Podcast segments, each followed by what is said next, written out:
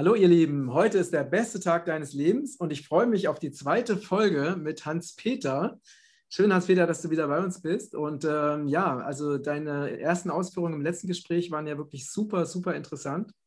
Und ich habe auch viele Dinge zum ersten Mal gehört, wie wahrscheinlich die meisten Zuhörer und Zuschauer.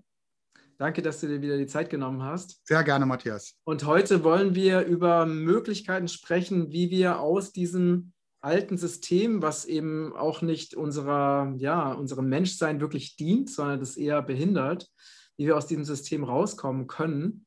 Und da hast du ja auch so ganz spannende Wege gefunden. Ne? Ja, ähm, ich bin natürlich immer erstmal so den Weg des, des, des, des Patriarchats gegangen, nenne ich es mal, immer im Kampf. Ne? Ich war lange Jahre wirklich im Kampf, auch äh, mit äh, Verwaltungen und mit dem System, und ich kann jedem ans Herz legen, ähm, mach das nicht so, wie es ich gemacht habe, weil es hat mich zwar Nierenkoliken gekostet, der ganze Stress, aber es war auch ein Prozess, den ich durchlaufen habe. Und auch als dann letztes Jahr noch ähm, der Virus, nenne ich es mal, dazu kam, wurde es auch nicht besser. Aber ähm, ich bin der festen Überzeugung, dass das, was gerade passiert oder seit letztem Jahr bei uns ähm, überall so um uns herum passiert auf der Welt, dass das tatsächlich wichtig ist, dass das passiert. Das klingt jetzt ganz eigenartig für viele, weil sie sagen, es ist doch Chaos da draußen, es ist doch Katastrophe. Ich sehe das mittlerweile, muss ich offen gestehen, etwas anders. Ich bin sogar der festen Überzeugung, dass wir in einem Paradies leben. Mhm. Wir haben das Paradies auf Erden. Mir kann keiner erzählen, dass wir eine Überbevölkerung haben. Schaut euch an, wie viele Gebiete es. In Deutschland sind wir sehr eng besiedelt, aber schaut euch an, wie viele Freiflächen es noch in Südamerika, Nordamerika, Neuseeland, Australien. Russland ein riesiges Land gibt. Und was die Ernährung betrifft, ähm, wir haben nur eine Falschverteilung. Und das Gleiche gilt für das Monetäre. Wir haben eine ledigliche Falschverteilung der Mittel, die stattfinden. Und das Entscheidende, warum das passiert, ist relativ einfach. Und da kommen wir in den Bewusstseinsprozess. Es gibt ein Wissen, ich nenne es mal die universellen Gesetze auf der Welt, ein Schöpfer- oder Christusbewusstsein, all das, was dazugehört, die sieben hermetischen Gesetze, Hermes Trismegistos, und so weiter und so fort, die Lehren von Jesus Christus, die wesentlich älter als Jesus auch sind. Ja? Ähm, dazu muss ich sagen, diese Naturgesetze, diese 1% der Menschen, die meinen, den anderen 99% beherrschen zu wollen, die wissen um diese Naturgesetzgebung. Sie wissen das. Sie halten uns aber möglichst darüber im Dunkeln. Und deswegen ist mein Leitsatz in meinen, allen meinen Büchern immer, Wissen gleich Wahrheit gleich Liebe. Weil wenn wir Wissen haben, unterliegen wir keiner Falschinformation und wir können nicht im Dunkeln gehalten werden. Das Wort sagt schon, im Dunkeln, also auf der dunklen Seite. Das führt zur Wahrheit. Und da zitiere ich Johannes 8, 32, die Bibel. Ne, du wirst die Wahrheit erkennen und die Wahrheit wird dich frei machen. Und wenn wir in der Wahrheit sind, sind wir automatisch in der Liebe. Weil diese ganzen, nennen wir es, wie auch immer du willst, Satanisten, bösen Jungs, ja, ähm, die können dann nicht mehr agieren, weil wenn 99 Prozent der Menschen, oder es reicht schon wesentlich weniger, um dieses Wissen der eine Prozent auch im Ansatz wissen, dann sind sie nicht mehr in der Lage, diese Instrumente gegen uns einzusetzen. Mhm. Und damit haben wir es besiegt. Mhm. Wenn morgen fünf Millionen Menschen oder drei Millionen aufstehen, machen ihre Geschäfte einfach wieder auf und verkaufen ihr Eis und machen ihr Kaffee auf, was wollen die dagegen tun? Also Letztlich will man uns nur daran hindern, dass Gott ist ja so ein Begriff, der gerne personifiziert wird. Ich sehe Gott nicht als Personifikation, sondern als allumfassende schöpferische Kraft, die durch jeden von uns fließt. Und wenn wir uns deren wieder bewusst werden, dann können wir ganz viel anstellen. Jesus hat gesagt, oder in der Bibel steht, wenn zwei in einem Hause sich einig sind, mhm. können sie einen Berg darum bitten, sich zu versetzen. Mhm. Und wir haben diese Kräfte. Wir haben dieses schöpferische Bewusstsein. Und das ist für mich so das Wichtigste überhaupt. Und das erlebe ich im Momentan sehr, sehr gut. Wir haben sehr viele Menschen in Familien, die durch diese Krise, die wir gerade haben, voneinander weggefunden haben, nicht mehr zueinander finden. Viele Freunde, die nicht mehr zueinander passen. Aber auf der anderen Seite sehe ich überall, dass Gleichgesinnte sich finden. Mhm. Dass immer mehr Menschen, die gleich sind, auf ihrer Wellenlänge zueinander finden. Und das ist ein sehr positiver das sollte man als positiv werten, mhm. weil hier trennt sich einfach die Spreu vom Weizen im Moment. Mhm. Und das finde ich einen sehr interessanten und im letzten Zuge dieser Gedanken auch einen sehr positiven Ansatz. Ja, auf jeden Fall.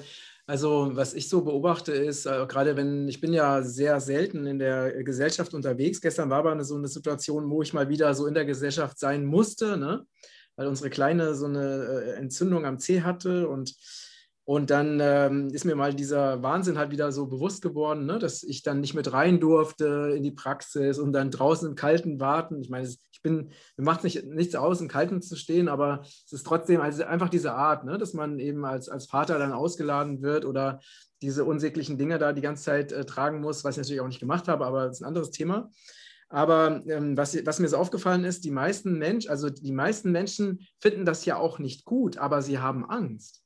Genau. Na, sie haben Angst, etwas anders zu machen, weil sie Angst vor den Sanktionen haben. Und diese Angst, die ist so tief und so groß bei den meisten, dass sie alles machen, was man ihnen befiehlt.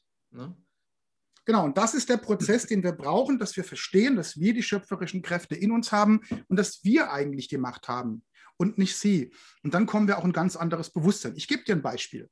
Ähm, kleine Dinge, denen man sich vielleicht stellen kann. Ich muss dazu sagen, ich habe ein ärztliches Attest zur Maskenbefreiung und bin jetzt doch eine Woche in Spanien gewesen. Ich bin in den Frankfurter Flughafen hinein ohne Maske. Ich bin kein Gefährder, ich bin gesund. Zudem ich ja auch einen negativen Corona-PCR-Test hatte. So.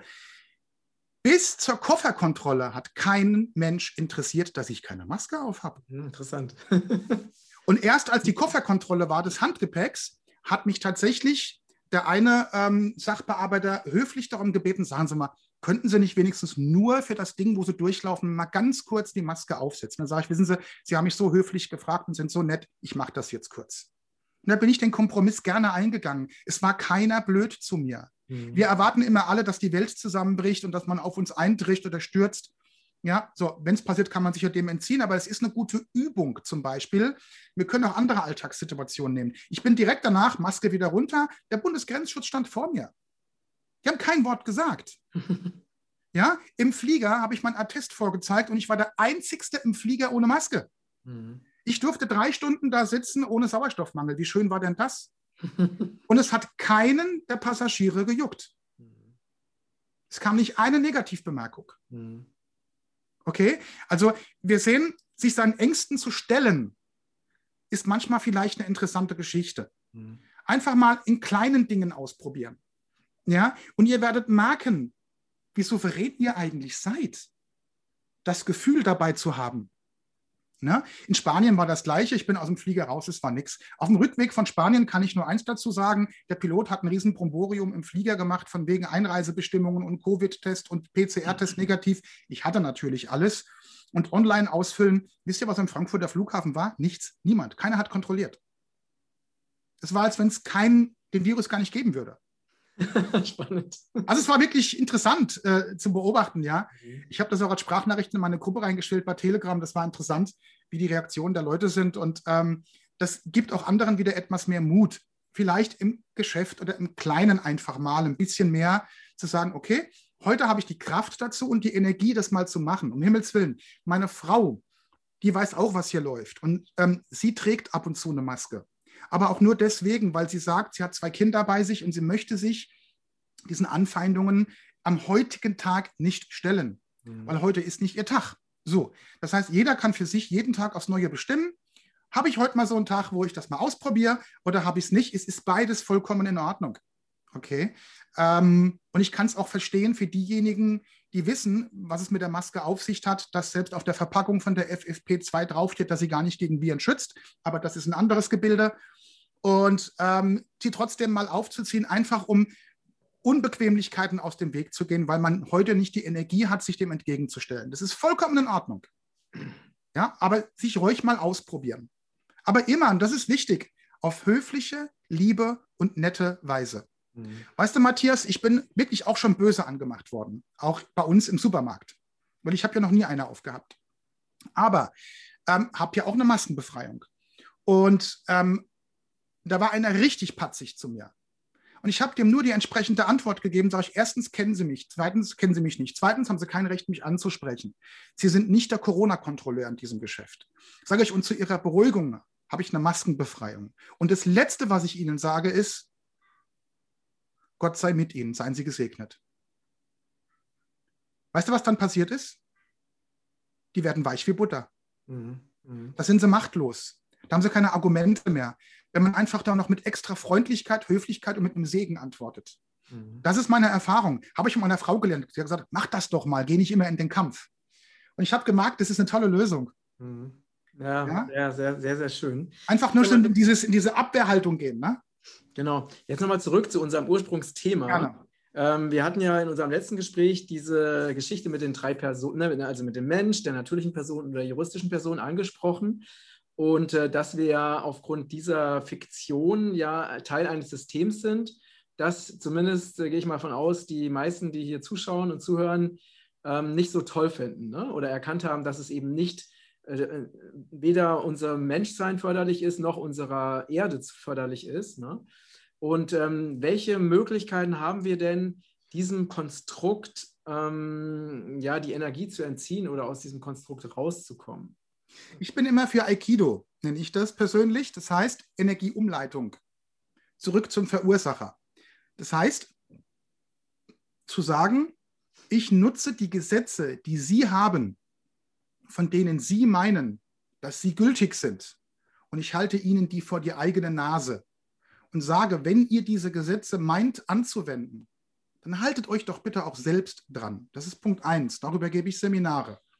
Punkt zwei ist, wir hatten ja am ersten Seminar besprochen, der Mensch, wir sitzen jetzt gerade gegenüber, ja, wir haben die juristische Person, die von der Regierung erschaffen wird und uns stipuliert wird, aber wir haben das Problem, dass wir über die natürliche Person, das ist die rechtsfähige Fiktion von uns, keinen Nachweis besitzen. Wir haben sie schlicht und ergreifend nicht. Aber jetzt wäre die Frage zu stellen, kann ich die denn irgendwie wieder reaktivieren? Kann ich die zurückholen?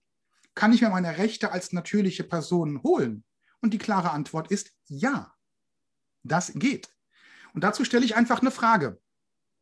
Wer ist das schöpferischste Wesen auf diesem Planeten? Der Mensch. Genau, der Mensch.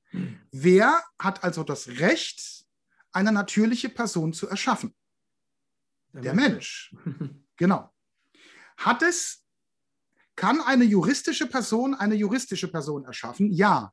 Kann eine juristische Person eine natürliche Person erschaffen? Nein. Weil die Hierarchie ist klar. Oben ist der Mensch, dann kommt die natürliche Person und dann kommt die juristische Person. Und Rechte, die ich selbst nicht habe, kann ich nicht weitergeben. Mhm. Okay? So, wer hat denn die Regierung erschaffen? Der Mensch. Und die Regierung ist eine Fiktion. Das muss uns klar sein. Jetzt frage ich, wer hat uns erschaffen? Wer an den Schöpfer glaubt, sagt der Schöpfer. Kann ich mich gegen meinen Schöpfer stellen? Nein. Ja, können vielleicht schon, aber das glaube ich nicht so gut.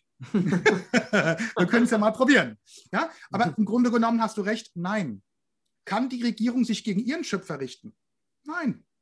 Wir sind der Schöpfer dieser Regierung. Wir haben sie doch erschaffen. Also stehen wir doch drüber. Und haben das Recht als Mensch.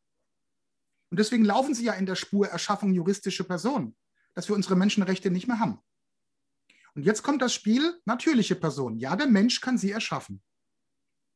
Wer stellt also die Urkunde, ich nenne es mal Geburtsurkunde, für die natürliche Person aus?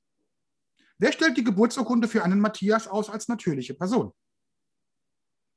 Ja, der Matthias als Mensch. Mhm. Interessant, gell? Das heißt, der, der Mensch äh, stellt sich diese Urkunde für die natürliche Person selber aus. Richtig. Mhm. Dann, um rechtsfähig zu werden im juristischen Rechtskreis, geht man hin, lässt diese notariell beglaubigen und lässt sie mit einer sogenannten Hake Apostille versehen. Eine Hake Apostille ist etwas, das den international rechtsgültigen Vertragsverkehr erlaubt. Wenn also jetzt Japan mit Deutschland Geschäfte machen will, müssen gewisse Urkunden mit einer Hage Apostille versehen sein, damit diese japanischen Urkunden in Deutschland Rechtskräftigkeit haben. Also eine internationale Gültigkeit in allen Regierungen, die diesem Hager Abkommen angehören. So, und das haben wir. Und damit hat man eine Urkunde erschaffen, die international im Rechtsverkehr gültig ist. Und dann hat man nämlich eine natürliche Person erschaffen. Und man kann diese Urkunde auch auf Sicht vorlegen. Den Beweis hat man. Mhm. Mhm. Okay? Ich empfehle aber jetzt nicht unbedingt jedem ins Internet zu gehen und zu sagen, wo gibt es sowas? Runterladen, machen. Das ist ein äh, Prozess, der nicht nur eine einzige Urkunde erfordert, sondern viele verschiedene Schritte, die wirklich ineinander zahnen müssen.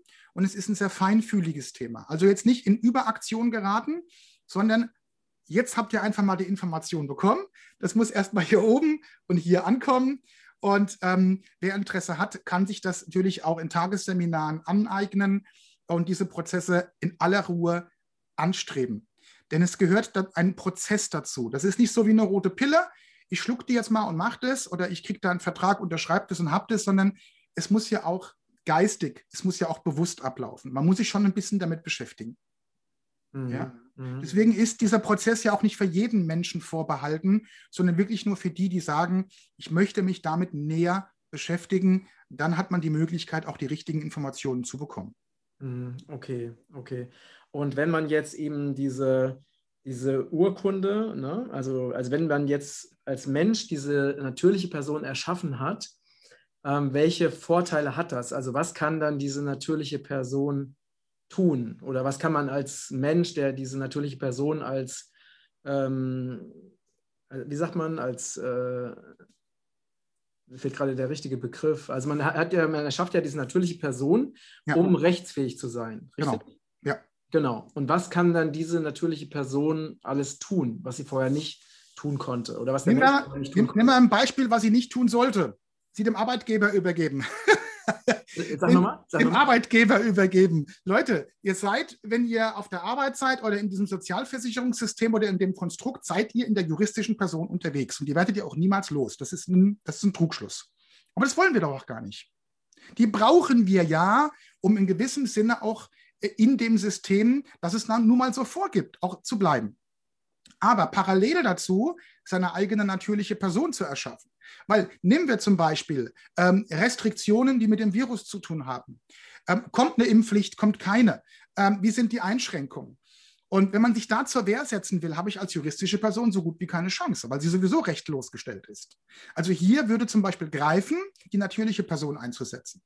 Einfach um seine Rechte als Mensch durchzusetzen. Und das ist ein ganz wichtiger Aspekt. Ich nutze sie also parallel. Was, nicht, was, was mich nochmal interessieren würde, diese Dinge oder diese Unterscheidung, ne? ähm, wissen denn zum Beispiel die, die Richter in unserem Land, wissen die um diese Dinge? Ja. Äh, lernen die das in ihrer Ausbildung oder in ihrem Studium? Also sagen wir es mal so, der normale Anwalt um die Ecke weiß um dieses Wissen in der Regel nicht. Notare sind schon etwas schlauer, Staatsanwälte wissen es fast alle und Richter in der Regel sowieso. Ich habe das im eigenen Leib erlebt ja, und kann davon berichten, dass äh, ich mit dem Einsatz der natürlichen Person mehr erreicht habe als mit der juristischen Person. Und das kann ich belegen. Das kommt auch in meinem Seminar, zeige ich das, mhm. die Nachweise. Also ähm, Sie wissen das ganz genau.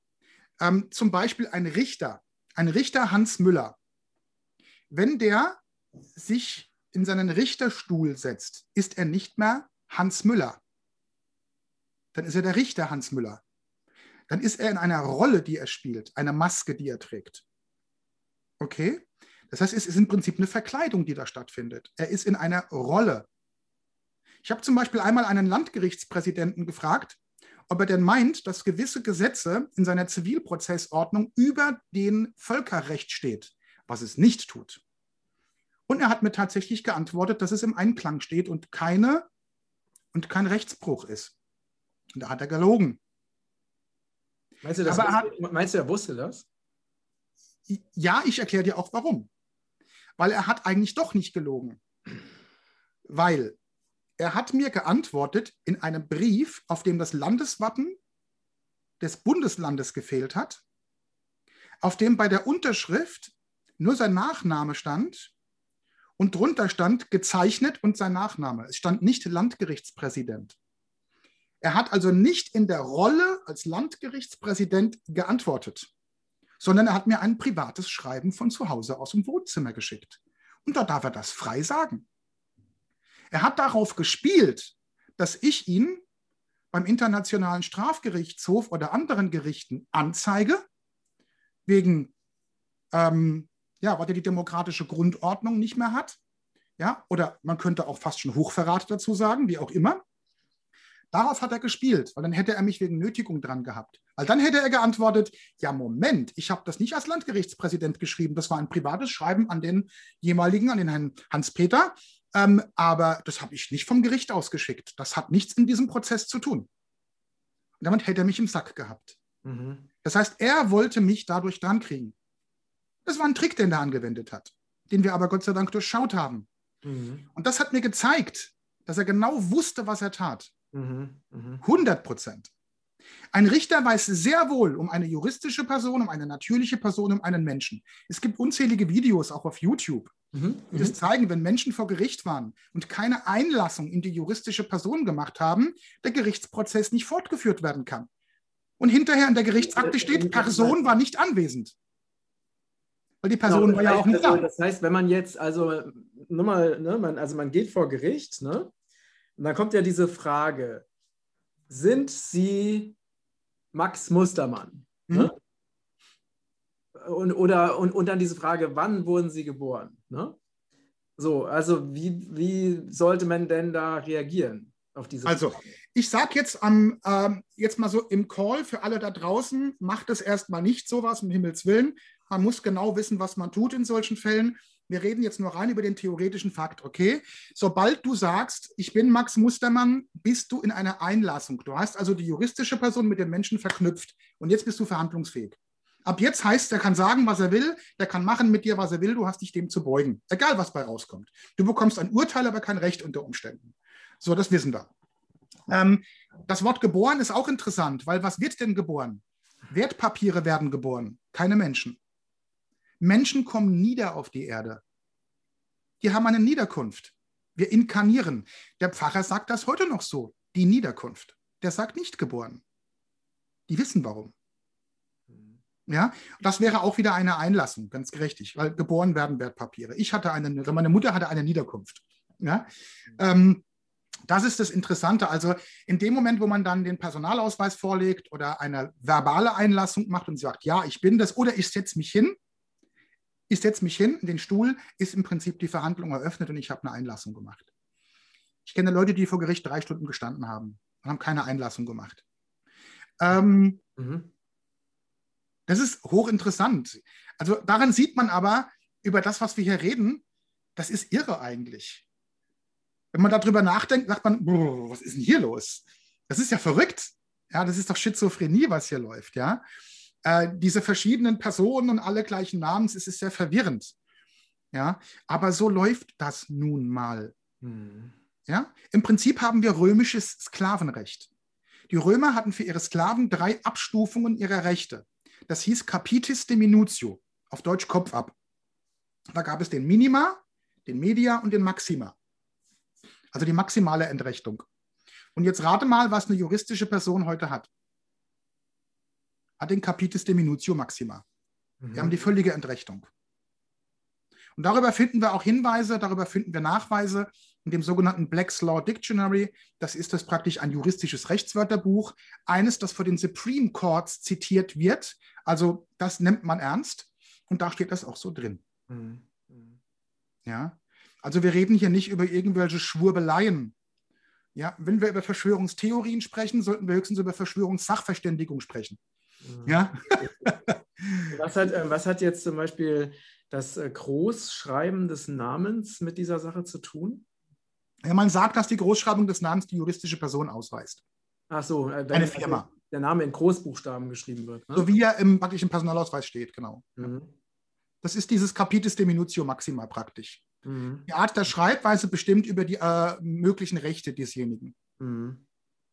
Sehr, sehr interessant. Okay, das heißt also, ein Lösungsweg ist, dass man sich eben diese natürliche Person erschafft und dann mit dieser natürlichen Person aus dem Rechtskreis des Systems aussteigen kann. Kann man das so sagen? Ich will nicht sagen, aussteigen, wäre der falsche Begriff, sondern man nutzt sie parallel für Zwecke, die einem wichtig sind. Mhm. Okay? Okay. Ja? Weil, wie ist es denn zum Beispiel, wenn ich jetzt ein Schreiben bekomme, du bekommst ein Schreiben nach Hause, das an die juristische Person gerichtet ist? Wenn du als juristische Person antwortest, dann hast du dich ja eingelassen darauf. Mhm. Das Problem ist, wenn du nicht antwortest, gibt es ja Fristen. Und wenn die ablaufen, schweigend gleich Zustimmung, hast du auch wieder zugestimmt. Das ist eine verfahrene Situation. Wie reagiere ich denn nun? Und gewisse Leute machen das so, dass sie ihre natürliche Person einsetzen. Mhm. Die schreibt zurück.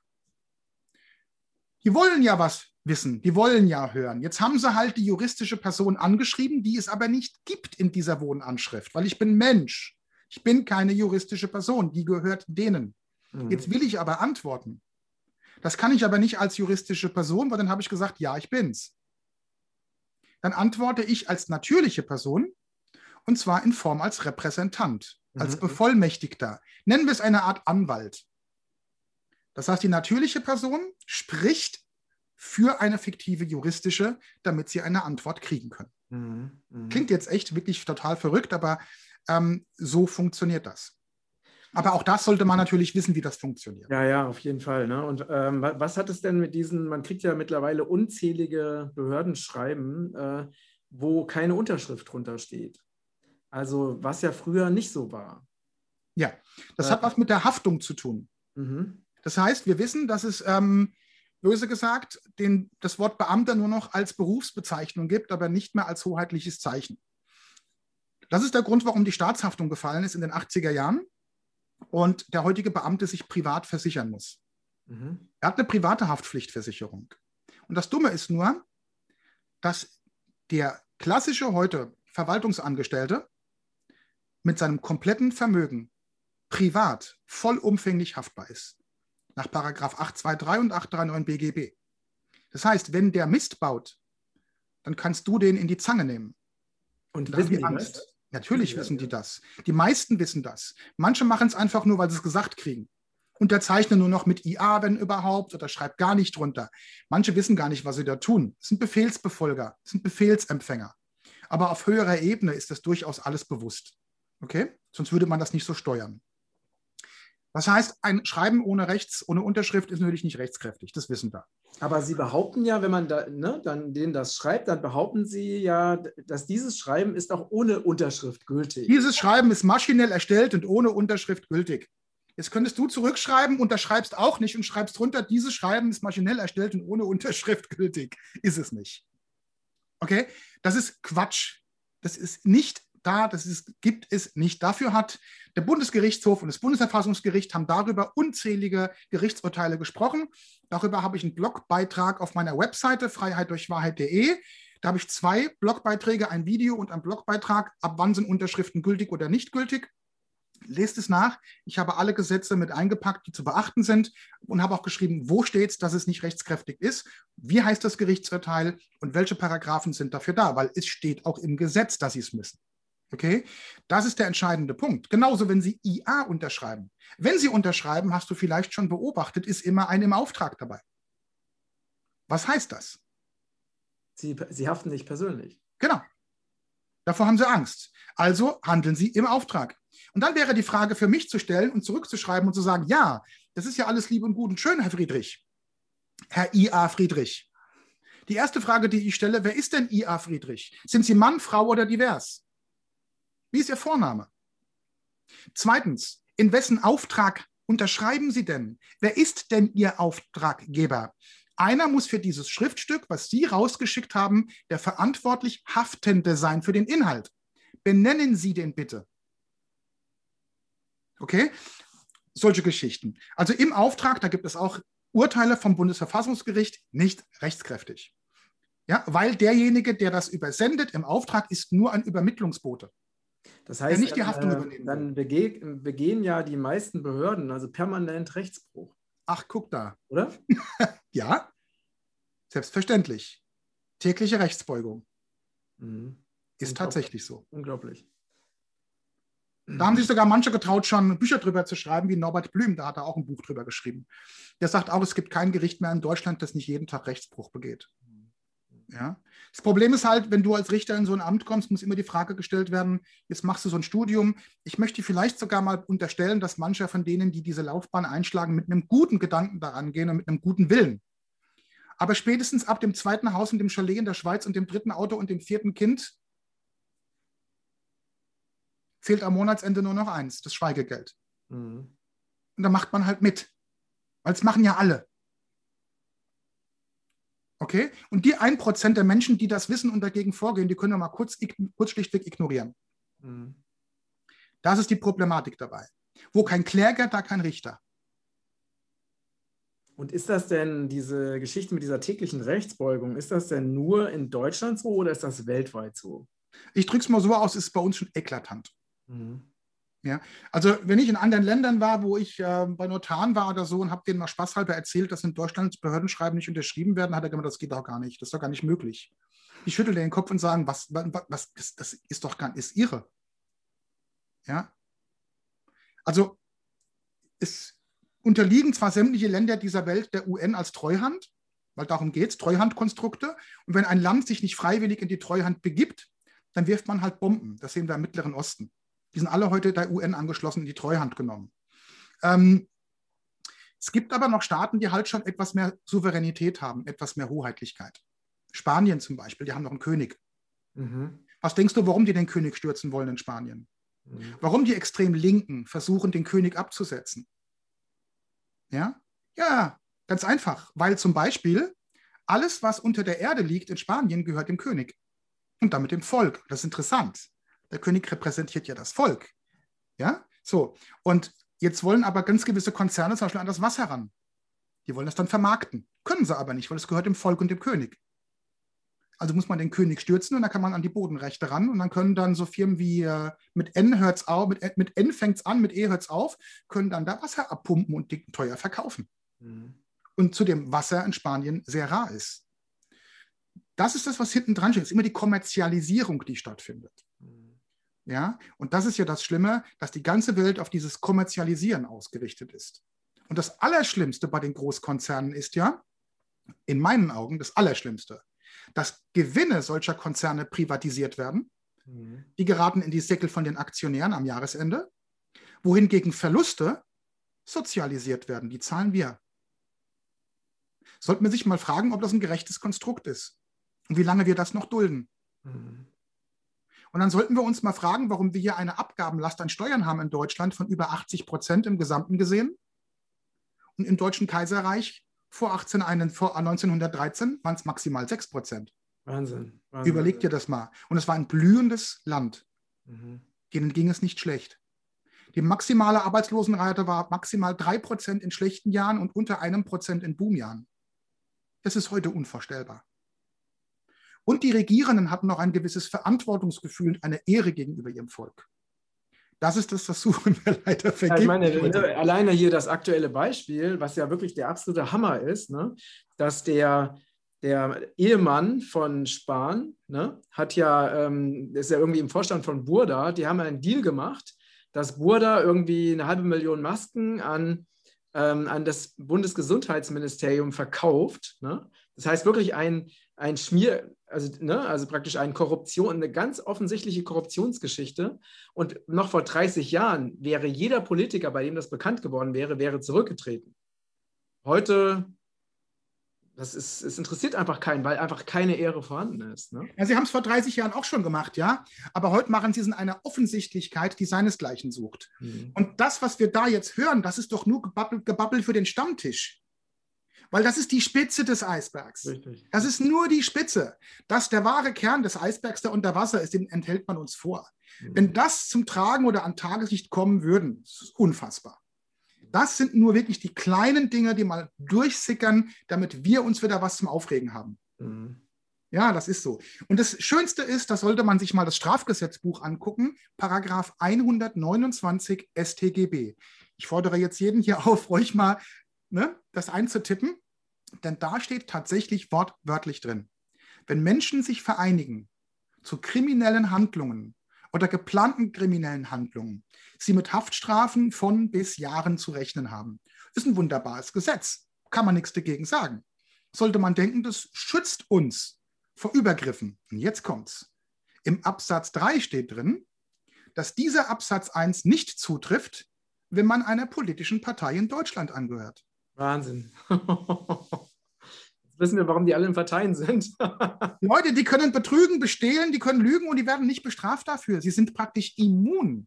Mhm. Das Gesetz haben sie sich selbst dafür gegeben. Mhm. Das ist schon irre. Ja, ja. Ja, also sie sagen es uns, es ist täglich, es ist sichtbar. Und man, wir sehen ja auch, dass ein, äh, ein, ein, ein, ein Doktorprofessor, der noch nicht mal Doktorprofessor ist, er ist ja keiner, ja, der Drosten. Er ist ja keiner. Ähm, dass solche Leute heute so reden und morgen so, da sagt, dass die Maske nicht sicher ist, da sagt, dass die Maske eh nichts bringt und am nächsten Tag sagt er es wieder anders. Warum machen die das? Und ich bin der Überzeugung, da steckt feste Absicht hinten dran. Einfach um uns zu verwirren. Mhm. Dann sind wir nicht im Klaren uns darüber, was stimmt denn jetzt, links oder rechts? Und das schafft Unklarheit in der Bevölkerung. Und damit spaltet man uns noch weiter, mhm. weil wir gegeneinander gehen. Mhm. Ja, das ist ja. das Ziel. Die spielen den Ball uns zu. Mhm. Richtig, richtig. Ja, also wenn die Menschen das entsprechende Bewusstsein hätten, dann würde man diese völlig korrupten Persönlichkeiten links liegen lassen. Man würde, den, würde sagen, ihr könnt erzählen, was ihr wollt, es interessiert uns alles nicht. Ihr könnt bestimmen oder befehlen, was ihr wollt. Es interessiert uns einfach nicht. Und wir machen einfach das, was wir für richtig halten. Ne? Ja. Was wirklich ähm, gut für uns ist, gut für die Erde ist, gut für die Gesellschaft ist. Und alles, was nicht gut dafür ist, das äh, könnt ihr gerne unter euch in eurem Sandkasten regeln, aber ohne uns. Ne? Also Tolle das, Idee, das, Matthias. So wäre es richtig, ja. Dass die Menschen wieder in ihre Schöpferkräfte kommen und auch die Naturgesetze berücksichtigen. Denn wir leben nun mal nicht in einer Umwelt, wir leben in einer Mitwelt. Mhm. Wir sind Bestandteil des, schöpflichen, des schöpferischen Konstrukts, so wie jede Pflanze und jeder Stein auch. Wir sind ein Bestandteil. Und was maßen wir uns an, unendlichen Wachstum in einer endlichen Welt zu propagieren? Das funktioniert doch nicht. Wir wissen es doch alle. Hm. Wir müssen nur einfach aufhören damit. Einfach den Entschluss fassen. Und ich glaube, wir sind in der Zeit, in der das irgendwann bald geschehen wird. Da sehe ich da positiv entgegen. Ja. Ich glaube, dass ja. das, was am Ende kommt, sehr gut werden wird. Wie tief das Tal ist, durch das wir jetzt schreiten müssen, wird sich noch zeigen. Aber ich weiß und bin in voller Zuversicht, dass das so enden wird, ähm, dass am Ende letztlich auch genau das passiert, was du gesagt hast, dass wir wieder in diese Kräfte kommen. Mhm, absolut, absolut. Da so bin ich relativ fest überzeugt von. Sehr Und schön. sehr, sehr guter Dinge. Ja, das Wichtigste, wie gesagt, nur ist hinterfragen. Mhm. Ich weiß noch, ich habe in meinem Jesus-Buch, habe ich es, glaube ich, drin. Wenn das Jesus wüsste, habe ich einen Vergleich drin. Ähm, es gibt drei Aspekte, vielleicht nehmen wir vier. Ähm, die jedem Einzelnen vielleicht helfen können, so mache ich es bei mir, die richtigen Entscheidungen für sich zu treffen. Und zu wissen, ist es für gut, ist es für uns gut, ist es für mich gut, ist es für die Gemeinschaft gut. Nämlich die erste Frage, die man sich stellt, ist das, was ich jetzt zu entscheiden habe. Treffe ich diese Entscheidung aus A, links Liebe oder rechts Angst? Und damit können sich schon viele Fragen beantwortet werden. Handle ich aus Liebe oder aus Angst? Denn die meisten Entscheidungen, die wir heute treffen, was da oben passiert, geschehen tatsächlich als Angststeuerung. Ja. Und dummerweise ist ja Angst das Gegenteil von Liebe, die Polarität. Das heißt, mit Liebe ist keine Angst möglich und umgekehrt genauso. Mhm. Mhm. Die zweite Frage, die ich mir stellen kann, ist, geschieht diese Entscheidung aus A, Wissen oder B, Ignoranz? Mhm. Habe ich sie hinterfragt? Habe ich das geprüft? Habe ich die Packungsbeilagen gelesen? Oder die Gesetzmäßigkeiten? Habe ich mich eingelesen, bevor ich diese Entscheidung treffe? Und die dritte Entscheidung ist, was für ein Bauchgefühl erzeugt es in mir? Erzeugt es ein Gefühl von, man könnte sagen, Souveränität. Von ja, das ist meine richtige Entscheidung für mich. Oder erzeugt es Verwirrung? Mhm. Mhm. Erzeugt es Verwirrung. Und die vierte, das ist das, was ganz wichtig ist für mich, ist, das, was wir als einzelne Personen oder als einzelne Seele an Entscheidung fällen, wie wirkt sich das auf die Gesamtheit der Menschen aus? Ein sogenanntes Kollektivkarma entsteht. Mhm. Mhm. der positiven oder negativen Energie. Sorgt also dieses Gefühl jedes Einzelnen in der Masse für Ordnung oder Chaos? Mhm. Und ich frage dich, in welcher Welt leben wir? Mhm, klar. Momentan? Eindeutig. Ja. Brauchen wir gar nicht drüber sprechen. Und ich glaube, diese, diese, diese vier Fragen finde ich ganz interessant und die, die helfen, also mir helfen sie immer, die richtigen Entscheidungen zu treffen für mich, mit denen ich gut leben kann. Ja, ich finde, das ist wirklich äh, super, super wertvoll. Also das ist äh, echt richtig toll. Ähm, das, äh, genau, gibt es dazu einen Link oder hast du das in deinem Buch? Das ist in meinem Buch drin, ja. Okay, genau. das, das können wir auch verlinken. Ja. Ne? Aber man kann es auch kurz zurückspulen auf dem YouTube-Video jetzt von, von dir ja, und sich nochmal anhören. Ich habe dir alles aufgelistet. Ja, ja, super. nee, ist wirklich, ist echt, äh, kann ich wirklich nur aus eigener Erfahrung 100% bestätigen. Ne? Ähm, weil es ist einfach so, wir leben in einer Zeit, wo also die, die ne, egal wie wir diese Kräfte nennen, ob satanisch oder dunkel oder böse, sie sie können ja nur dadurch die Welt regieren, indem sie unter den Menschen maximale Verwirrung stiften. Ne? Genau. Maximale Verwirrung. Das heißt, sie nehmen den Menschen, versuchen den Menschen jedes Gefühl für gut und schlecht zu nehmen, jeden Sinn für Intuition. Ne? Also das, bis hin zu, dass die Menschen irgendwie glauben, die Familie ist nicht mehr wichtig, dass sie also in, in völlige, sie versuchen mit ganz gezielt, ne, durch Manipulation über Medien und so weiter, die Menschen in totale Verwirrung zu bringen, sodass sie überhaupt nicht mehr wissen, was richtig und was falsch ist, damit sie maximal regierbar sind. Ne? Das, das, nennt sich Transhumanismus die Zerstörung der Seele und des Individuums in Reinstform. Eine Umarmung mit einem geliebten Menschen hat massive Heilenergien. Das ist wichtig, der Körperkontakt. Und das ist genau das, was man uns jetzt genau. unterbindet. Genau. Ja, nicht umsonst bezeichnen ja manche die Maske auch als ähm, Maulkorb oder als Gesichtsschlüpfer, wie auch immer, ja, ähm, weil sie verbietet uns praktisch das Sprechen. Also die, die Psychologie, die hinten dran steckt, die ist enorm wichtig. Man muss sich fragen, warum müssen wir die tragen? Wenn es doch keine wissenschaftlichen Beweise dafür gibt. Im Gegenteil, sich dort massiv Keime sammeln durch die feuchte Atemluft und das Gehirn eine Unterversorgung an Sauerstoff bekommt. Und, ähm, und dass sie auch keine Viren abhalten würden, steht drin in der Maske. Und da muss man sich fragen, okay, wenn es keine wissenschaftliche Entscheidung ist, sondern eine politische Entscheidung, was steckt denn da hinten dran? Da ist ja ein Plan hinten dran. Richtig. Hinterfragt das, liebe Leute. Hinterfragt all diese Einzelheiten und es wird sich euch erschließen. Absolut. Ja. ja? Und genau das ist das. Du hast vollkommen recht. Ja. Genau. Aber da kommen wir wieder raus. Das kriegen wir hin. Auf jeden Fall, auf jeden Fall. Also ich bin da auch absolut zuversichtlich, äh, weil ich ja gerade auch sehe, wie viele Menschen aufwachen und wie viele ja. Menschen sich mit diesen Dingen beschäftigen. Und klar, es wird massiv wegzensiert, das wissen wir auch, aber auch das ist ja auch nur eine Hilf ein Ausdruck von Hilflosigkeit, dass sie einfach versuchen, die Wahrheit mit nach allen Regeln der Kunst eben ähm, zu verhindern. Aber mhm. es wird nicht, es wird nicht, sie werden es nicht schaffen. Ne? Ein, in der Bibel steht auch schon drin, eine Wahrheit besiegt eine Million Lügen. Mhm wir müssen gar nicht so viel rausbringen. Ja, einfach anstoßen. Mhm, richtig. Und dafür ist es auch wunderbar, dass so Menschen wie du, Matthias, ähm, und wie viele andere auch, wie ich mit meiner Wenigkeit, mit meinem kleinen YouTube-Kanal und der Webseite, auch alle wir unseren Teil dazu für uns beitragen, ähm, die Menschen ins Hinterfragen zu bringen und in den Aufwachprozess und das sind, glaube ich, momentan sehr wichtige Aufgaben. Mhm. Und deswegen ist es auch toll, dass du mich angemeldet hast, dass wir dann den Kontakt bekommen haben, weil momentan sollten wir uns wirklich alle wesentlich mehr vernetzen. Das ist eine sehr, ja. sehr gute Idee. Ja, genau. Wunderbar. Sehr schön. Also ich freue mich auf alles weitere und ich wünsche dir ähm, für deinen Weg, äh, für deinen neuen Weg besonders, für deine neue Reise ganz, ganz viel Glück ähm, und Erfolg. Und ähm, ja, und ähm, ich wünsche mir, dass du einfach mit deiner Arbeit noch viel, viel mehr Menschen erreichst und auch viele Menschen zum Aufwachen bringst. Ja, das wünsche ich mir äh, auch. Weiter mit dir einfach in Kontakt zu sein. Ähm, ihr Lieben, wenn ihr Fragen, Anregungen habt, schreibt es gerne in die Kommentare. Ähm, schaut euch unbedingt ähm, rein, also Hans-Peters Webseite an und seine Bücher auch. Kann ich wirklich nur empfehlen. Und ähm, ja, ich danke euch fürs Zuschauen und Zuhören. Danke, lieber Hans-Peter. Und dann alles Liebe und bis bald. Tschüss. Auch, seid gesegnet, ihr Lieben, gell? Alles Gute. Tschüss. Schöne Woche.